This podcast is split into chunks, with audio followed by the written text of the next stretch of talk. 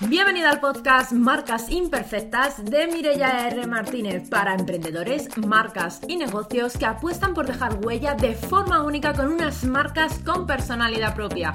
Aquí encontrarás tips, estrategias, inspiración, entrevistas y mucho más sobre marca personal, marketing y ventas para impulsar tu negocio. ¿Empezamos?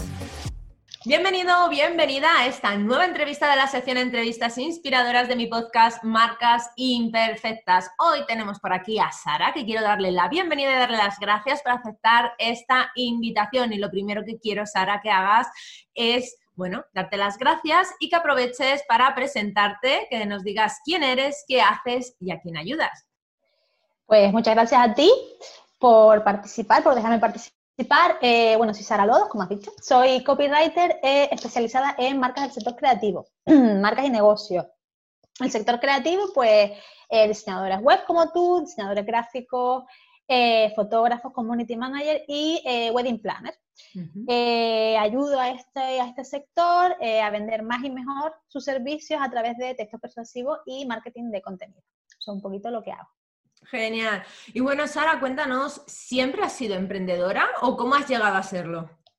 Eh, para mí el, o sea, el momento ahí tremendo me ocurrió cuando nació mi hijo, que realmente me di cuenta ahí que, mm, que la vida que yo quería llevar no la iba a poder llevar que eh, un poco la conciliación en este país realmente no existe. o sea, realmente no se puede conciliar teniendo un hijo. Y a mí eso me dio mucho que pensar. Entonces, eh, yo estaba muy desconectada del tema de Internet. Realmente no sabía que había gente que vivía teletrabajando o que tenía negocios propios de esta manera, ¿no? Entonces ahí empecé a investigar, empecé a investigar y, y a leer un montón de blogs, a seguir a un montón de gente, eh, y me di cuenta, lo primero más así, más impactante es que me di cuenta que realmente sí es posible vivir desde, trabajando en casa y teniendo un, emprendimiento. Entonces ahí fueron un par de años como de descubrimiento y de formación y de, y de enterarme de qué, o sea, y también de, de autodescubrimiento, de saber qué, qué podría ser yo que, que, que fuera con mis valores y que realmente aportara algo al resto de la gente. Así que tu gran porqué de que te llevó a decidir emprender fue la conciliación. Sí, sí, sí, totalmente. El tema es que ese fue la semilla, pero luego me empecé a dar cuenta, pues eso, a raíz de investigar y de formar, a mí, por ejemplo, siempre me gusta escribir, pero como te digo, estaba tan desconectada del mundo online que realmente yo no sabía que eso podía, que eso era un, algo que tú podías hacer para vivir. Que probablemente la palabra copywriter en ese momento... No tenía ni idea, para nada. Yo de hecho empecé, eh, como te digo, en esa fase de investigación, empecé como asistente virtual, de como, ¿qué hago? Pues asistente virtual. Entonces empecé a, tener pequeños proyectos de redacción y, y, como te digo, siempre me gustó escribir y, y claro, vi que de ahí podía sacar algo. Entonces me empecé a formar y ya escuché lo que era el copy, entonces ahí ya me empecé, me empezaba a picar el gusanillo, entonces ya fue un rollo de eh, formarme y lo que te iba a decir, mi, mi gran por qué es la conciliación, pero realmente de ahí surgió el hecho de que he encontrado algo que realmente me apasiona, no solo el, el, hecho en sí de escribir y de vender este servicio, sino el hecho de trabajar en casa, la libertad que tengo ahora mm. mismo, por lo comentábamos antes en Instagram, que por ejemplo ahora tengo un niño en casa con toda esta situación que tenemos, pero yo me puedo, me puedo eh, poner mis horarios, o sea, yo me levanto muy pronto, aprovecho que él duerme eh, para adelantar trabajo, después estoy con él varias horas, después voy a trabajar, eso no lo podría hacer en un trabajo habitual. O sea, que el hecho de yo poder organizar mis horarios y trabajar en algo que me apasiona mm, realmente para mí es fundamental. Yo creo que eso es algo muy importante, porque la gente muchas veces también emprende con la idea de, Buah, es que esto de emprender en digital es la típica idea del anuncio que han visto del mojito en la playa, mientras que los ingresos pasivos llegan solos, pero realmente el vivir digital prestando servicios y, teniendo tu negocio significa, o por lo menos para mí eso es lo importante, la libertad y la flexibilidad. Sí. De decir, yo soy dueña de mi agenda, yo me pongo mis horarios, yo decido cuándo trabajo, cuánto y dónde. Pero al final, obviamente, en los negocios hay que trabajar y las piñas coladas te las podrás tomar en la playa, en tu casa o donde quieras, pero hay que trabajar, que muchas veces parece que, los negocios... Eso, es una cosa, eso por ejemplo es algo que creo que habrá gente que, que eso, que trabaje debajo de una palmera, pero en realidad el hecho de, tener un espacio de trabajo, el hecho de que tú tienes que echar horas, o sea, no es en plan, no, yo trabajo dos horas al día, mentira. dos horas, no, a mí me han engañado. claro, es que, ¿sabes? Entonces hay que ser realista en ese aspecto. O sea, trabajar tienes que trabajar. El tema es intentar que esas horas que pasas trabajando te apasionen, te gusten. O sea, yo me levanto a las seis y me levanto encantada porque voy a tratar un proyecto X que me apetece muchísimo, que tengo un montón de ideas. Entonces, eso pues, es muy valioso. Mm. Más que cuando me levantaba para ir a un sitio que no me apetecía nada. Entonces, a mí no me importa ese, no es sacrificio, realmente estoy haciendo algo que me gusta muchísimo. Y luego, obviamente, el tema de poder flexibilizar y si hoy no, hoy no trabajo porque tengo médico con el niño, pues eh, trabajo el sábado y ya y no pasa nada, ¿sabes? Y ya me lo, me lo monto yo como yo pueda, pero tengo esa flexibilidad que es importante. Sí, ahí también has dicho algo importante que es que al final ya no hay lunes. Ya no te importa que llegue el lunes porque sabes que vas a disfrutar de tu jornada eso Me flipa, eso, a mí me flipa, porque eh, puedo disfrutar de todo. Del fin de semana disfruto, bueno, ahora no tanto porque estoy encerrada como todos, pero del fin de semana disfruto porque hago otras cosas. Y cuando llega el domingo por la noche no es en plan horror, no, porque oye, hoy mañana tengo que meterme en tal proyecto que me apetece muchísimo y mandar este email y hacer esta cosa en Instagram, ¿sabes? Que todo tiene su aquel. O sea, realmente, realmente este, a mí me, gusta muchísimo el tema de emprender, me he enganchado mucho, la verdad. Sí, la verdad es que muchas veces la gente dice, joder, es que es duro, es que no es lo que prometían no es lo que yo me imaginaba.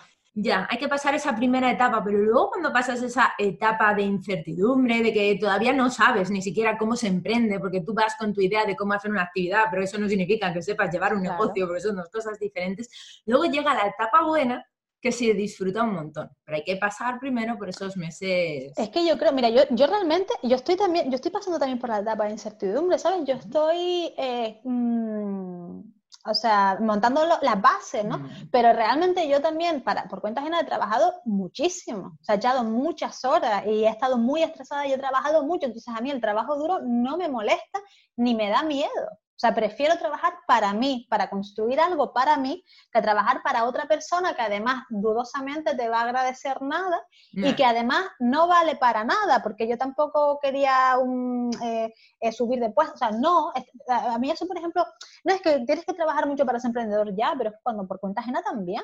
Por cuenta ajena también trabajas muchísimo, entonces prefiero trabajar muchísimo con motivación y con un objetivo de llevar una vida X que eh, eh, a mí sea la que me guste, que se, que, se, que se amolde a la libertad que yo quiero. Bueno, y cuéntanos, Sara, si alguien necesitara la ayuda de un profesional como tú, ¿en qué situación se encuentra? En realidad yo creo que todo el mundo necesita copy.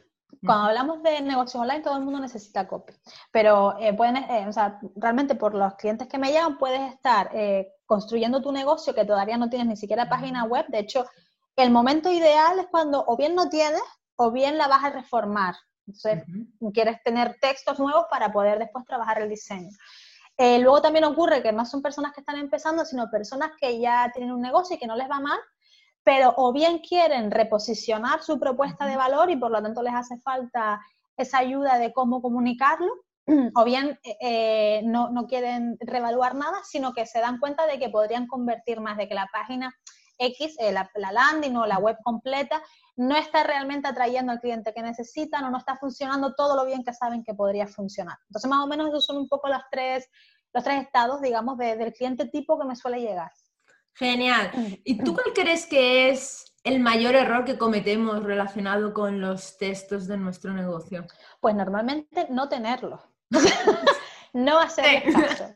Este es el mayor error, porque, eh, claro, es que también lo comentábamos antes,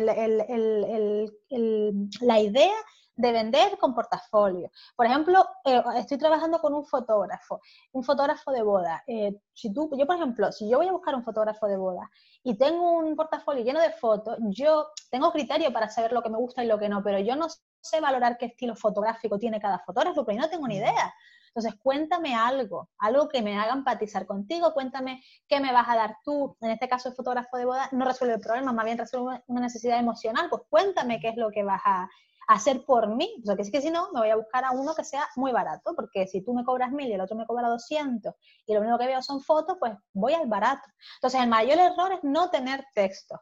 Y ya después de no tenerlo, el tener el típico texto de bienvenido, soy no sé quién, es terrible porque el cliente cuando, creo que son, creo que dicen que son tres segundos lo que tarda una persona en llegar a una web y irse, ¿no? O, ver si le interesa o no. Entonces tenemos que aprovechar ese momento para decirle al cliente qué, qué es lo que hay aquí para mí, o sea, qué tengo aquí para ti. No decirle que tú eres no sé quién. Quien tú seas al cliente de momento no le interesa. O sea, hay que intentar captarlo con algún eh, titular, pero no titular, tampoco nos pasemos de creativo, ¿vale? Más bien específico, hay que ser específico, dile qué es lo que le vas a ofrecer y luego ya cuéntale algo sobre su situación que esa persona pueda empatizar con lo que tú le estás contando y se pueda sentir, em, se pueda sentir como que le hablas a él.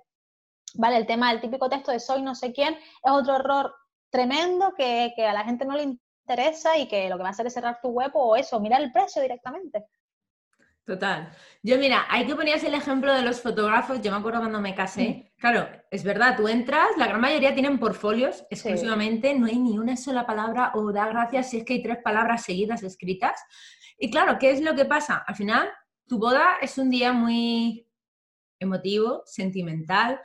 Eh, necesitas tener feeling, necesitas eh, sentirte cómodo o cómoda con esa persona. Y si tú no has llegado a dar esa comunicación, es imposible que la otra persona fluya como para decir, ostras, esta es la persona adecuada. Entonces, al final necesitamos que la otra parte comunique para que digas, no, no, es que independientemente del precio, yo quiero contratar a esta persona porque noto que en este día es la persona adecuada para ayudarme, ya sea con tu negocio, con las fotos, las fotos de tu boda o con lo que sea. Claro. Es que, es que se trata de eso, es que al final, es que la gente no quiere pagar caro, es mentira. O sea, eso es mentira porque yo he pagado por cursos muy caros, teniendo que vender cosas, porque sabía que ese curso era algo que me iba a ayudar muchísimo.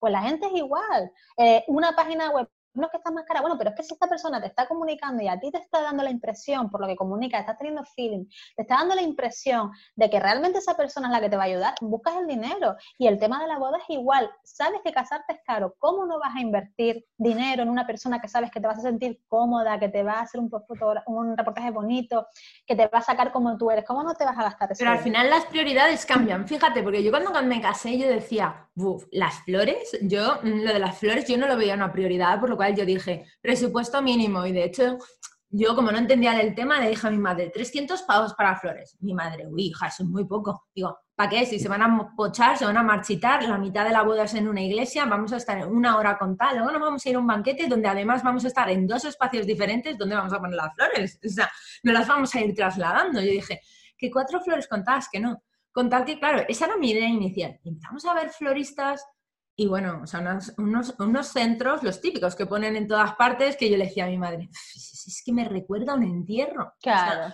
me recuerda a un entierro, me parece espantoso. Claro, llegó un punto, en un momento que mi madre me dijo, mira, pues esta florista es amiga de, de una amiga mía. me enseñó las fotos, digo, coño, que hace guirnaldas con las flores, qué cosa más bonita. Claro, yo ya lo pensé, dije, guirnalda hecha a mano, una belleza, claro, pero digo, esto ya no vale 300 euros. pero claro, yo lo vi y yo dije, eh, es que me niego a poner el centro ese que me recuerda al tanatorio. Eh, es que ahora mismo ya, sabiendo que existe esta alternativa, es que no quiero la otra, aunque sé que esta me va a costar más. O como cuando el fotógrafo. O sea, tú cuando un fotógrafo ves que de repente manifiesta en su web que él es pet friendly, de repente tú dices, coño, que yo quiero en mi boda los perros, el caballo, yo lo quiero todo. Y tú hablas con esa fotógrafa y le dices, oye, ¿tienes algún inconveniente en que el perro, el caballo, el otro perro? Ninguno. Todo el tiempo que haga falta, vamos a estar ahí haciendo fotos, que ya en algún momento los pillaré bien. Porque que conste que yo hubo fotógrafos que les pregunté por el tema perros y me dijeron que me cobraban un plus porque como los perros no iban a colaborar, era probable que la sesión tuviera que alargar. Yo dije, a ver, no sé, fue como la actitud, ¿no? Entonces, a lo mejor, oye, pues a lo mejor no es tu rollo, a lo mejor no es tu perfil de cliente. Claro, es que eso pasa, pero es justamente el copy para eso, para que el, que sea tu perfil de cliente se identifique. Claro que no todos vamos a, empatizar con todo el mundo, como en la vida real, pero es que de eso se trata, de eso se trata, de conseguir personas a las que tú realmente puedas ayudar, porque realmente lo que ofreces a esa persona le interesa y le puede ayudar. Es que al final es eso. Si tuvieras que darnos tres tips para relacionados con los textos de nuestro negocio, para ayudarnos a llegar a esos clientes que de verdad queremos para trabajar con ellos, ¿qué tres tips serían? eh, te podría dar muchos tips de persuasión, pero creo que hay, tenemos, estamos un paso más atrás en cuanto al, sector creativo.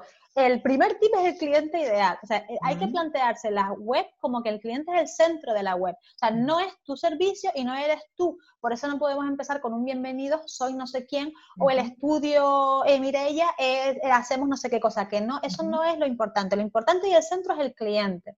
Y la necesidad que tiene ese cliente y el beneficio que necesita obtener de ahí. O sea, por ejemplo, Maider Tomasena, que es eh, referente a nivel hispano de copy, dice que eh, eh, el, servicio no es importante, tu servicio no, es importante, lo importante es lo que éste puede hacer por tu cliente. Y es que es así, es el resumen perfecto. Entonces, cuando uno vaya a escribir los textos de su web, tiene que plantearse que el, centro del texto es el cliente y lo que necesita obtener de tu servicio. Eso es lo primerísimo.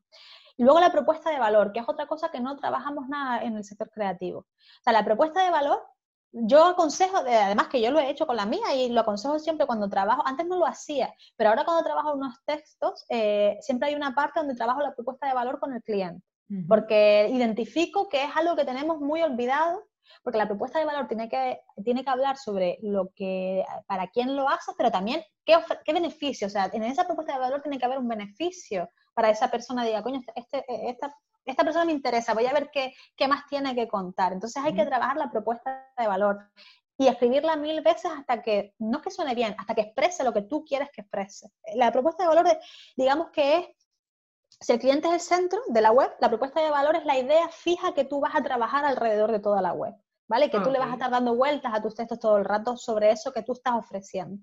Y luego otra cosa, eh, creo que también es muy importante trabajar y que va muy, en, muy acorde a la marca personal, que es algo que trabajas tú, es el tema de la identidad verbal, porque mucha gente habla de la identidad visual, que por supuesto es importantísimo, pero la identidad verbal también es, también es muy importante, que yo creo que es algo que se construye poco a poco, que también tiene que ver mucho que, mm, tiene mucho que ver con la naturalidad, mm. pero tenemos que identificar también ciertas expresiones o palabras que utilizamos de manera natural y que pueden hacer que la gente nos identifique mm, fácilmente. Por ejemplo, para mí una, un ejemplo de marca, de identidad verbal muy marcada es Charuca, por ejemplo. ¿Vale? Que habla de jefasa, de jefa de tu vida, de no sé qué. O sea, tú ves una publicación y aunque no veas la foto, sabes que es Charuca. Y creo que eso es eso se trabaja un poco con el tiempo, pero recoger en cualquier documento, en una libreta, palabras y expresiones mm, que tengan que ver con el beneficio que ofreces, que tengan que ver eh, con cosas, con expresiones que tú a lo mejor dices con más asiduidad. Creo que también es algo importante, es algo que nos puede ayudar mucho a escribir mails, nos puede ayudar mucho, pues sobre todo para no escribir cuando, si tú en tu, en eh, eh, redes sociales eres una persona muy cercana y después vas a enviar un presupuesto y envías un presupuesto como si fueras una compañía de seguros, pues ahí chirría muchísimo, chirría muchísimo. Entonces, tener esa identidad verbal que va a estar en evolución, pero un poquito definida, creo que es algo importante para tú poder hacer una web que te identifique y que venda, que al final es lo que estamos buscando. Pues ves, yo eso, mira, lo has mencionado y me parece algo fundamental y me parece que es algo en lo que muchas veces la gente mete la pata. ¿Y por qué? Porque muchas veces la gente delega, uno, no ha hecho un trabajo de identidad verbal, por lo cual no tiene un tono de voz definido, no tiene, oye, hay gente que sí que a lo mejor pues habla más de usted, hay gente que habla súper cariñoso, hay gente que habla como con un tono más irreverente, hay gente que claro. todos, bueno, hay gente que tiene sus propias expresiones así como muy divertidas, hay gente que es muy creativa hablando, y todo eso obviamente se tiene que materializar. ¿Por qué? Porque el día que a ti te escuchen hablar en una ponencia, el día que te encuentren en un evento, en un networking, ahí no hay filtro. Te van a escuchar hablar tal y como eres. Muchas veces lo que pasa es que la web la ha escrito una persona, muchas veces esa persona, si no ha hecho un buen trabajo de colaboración, obviamente, con el cliente para ver ese tono de verbal que tiene, de comunicación verbal, empieza a haber una falta de coherencia. Pero es que además esa falta de coherencia se traslada a las redes sociales si es que las delega. Por lo cual de repente te encuentras que la web tiene como un tono de voz, las redes sociales tienen otro, la newsletter tiene otro, mm. y te la encuentras en la vida real y tiene otro. Y dices, Exacto. coño. Es que el, la identidad visual la tenemos mucho más trabajada porque existe un manual de identidad visual. Bueno, yo de hecho ahora, eh, hace meses, estoy trabajando una identidad de, una, una, guía de identidad verbal con mis clientes por ese motivo. Sea, en plan de yo tengo identidad de, visual para saber cómo utilizar mi logo, cómo utilizar mi tipografía, para que todo tenga, que es súper importantísimo, o sea, que todo a nivel visual sea eh, eh, coherente. Pues eh, el tema verbal también tiene la misma, la misma importancia. Entonces, hay que recoger eso un poco uno caseramente, si sin más historia, recoger un poco cómo quieres que sea tu voz, cómo quieres que sea tu tono según, según, según en donde estés trabajando, porque el tono, la voz siempre es la misma. El tono depende de eh, la, eh, si es algo informativo, si es algo más dicharachero, ¿no? Eso sí puede cambiar, pero siempre con tu voz. Y también aquellas expresiones o aquellas palabras que utilizas de manera más recurrente y que te, y que, y que te ayudan a crear ese universo. Al final es crear un universo alrededor de tu marca y todo tiene mucho que ver. La identidad verbal es muy importante y muy olvidada. Muy, muy olvidada. Mm. Si tuvieras que compartir con nosotros un match, un aprendizaje o una anécdota, como emprendedor, ¿cuál sería? Porque a mí me encanta que la gente humanice sus marcas, porque yo siempre digo que la gente que cuenta que dice que le ha salido todo bien a la primera. Ay, eso, es horrible. eso es mentira. Total. Eso es mentira. Así que me gusta que contáis esos mm. aprendizajes, porque muchas veces la gente se ve identificada y se da cuenta que eh, está pasando por una situación similar y le ayuda a ver que, uno, que no es cosa solo de esa persona, que le ha pasado a más personas y que además no es tan importante el, problemilla que tiene, porque en verdad tiene solución y luego la gente lo ha, bueno, ha pasado y, ahora está mucho mejor. Así que comparte el aprendizaje. a ver, ¿qué te comparto? Aprendizaje es todo. Eh, yo creo que lo que nos pasa a todas cuando empezamos a emprender es que te da como esa cosa de, de, hostia, si no me sale bien, ¿sabes? Voy a, voy a ponerme aquí, voy a ponerle la cara a todo el mundo y la gente, y me están viendo mis amigas de toda la vida y la gente que me conoce, ¿no? En, en Instagram y, y te da como cosa contarlo porque si no te sale bien. Y luego ya empiezas a pasar de ese rollo porque, ¿sabes? Ya empiezas a, a decir, oye, pues no, no, que me salga o no me salga bien, yo lo voy a luchar de todas maneras y, la puedo cagar y puedo, y puedo eh, hacer una story súper chunga que me ha pasado o puedo, o puedo hablar y decir una palabra mal o cualquier cosa, ¿no? Pero ya terminas un poco por pasar de eso y decir, mira, de perdidos al río, ¿sabes? Ya yo voy a apostar por esto y voy a, y si me ven fracaso no fracaso, sobre todo porque tenemos una idea de, a mí la idea americana del fracaso me encanta, porque ellos la tienen como de una manera positiva, ¿no? El fracaso como que, que significa que han intentado, exacto, nosotros no, el fracaso es como que eres un chungo, ¿no? ¿Verdad? que es fatal, que has fracasado y tal. Creo que eso ha sido los aprendizajes un poco más así que he tenido yo, sobre todo eh, a la hora de, emprender. Y luego el tema de, que ya lo hablamos antes, el tema de los cobros, eso, eso ha sido también una aprendizaje muy bestia. Tengo mucha pasta por fuera pendiente de cobrar pero también por culpa, por culpa del sistema. Ahora ya trabajo con contrato, trabajo, cobro por adelantado, etcétera, etcétera. Pero claro, antes trabajaba sin ningún tipo de seguridad y casi los clientes me ponían a mí las condiciones que es el típico error de novata. Yo cuando la gente le, le digo o, le mando el control, no, madre mía, ya 12 páginas. Sí, pero no te preocupes, que esto es seguridad para ti y para mí. Nunca te ha venido que hacer uso de él, pero si un día necesitamos hacer uso de él, está, vamos, hasta la última coma y hasta la última el último supuesto de y si pasa tal, ahí está. Y eso es tranquilidad para las dos partes.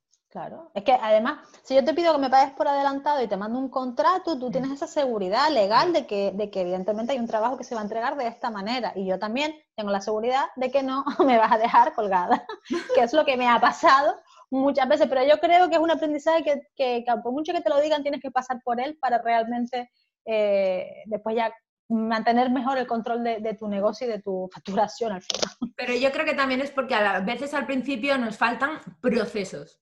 Nos falta tener bien estructurado los pasos imprescindibles, todo tenerlo aterrizado para decir, no, no, protocolo de actuación, llega un nuevo cliente, yo tengo que mandarle este documento, me lo tiene que firmar, me tiene que funcionar esto así, así, así, y si estos pasos previos no están, yo no empiezo a trabajar.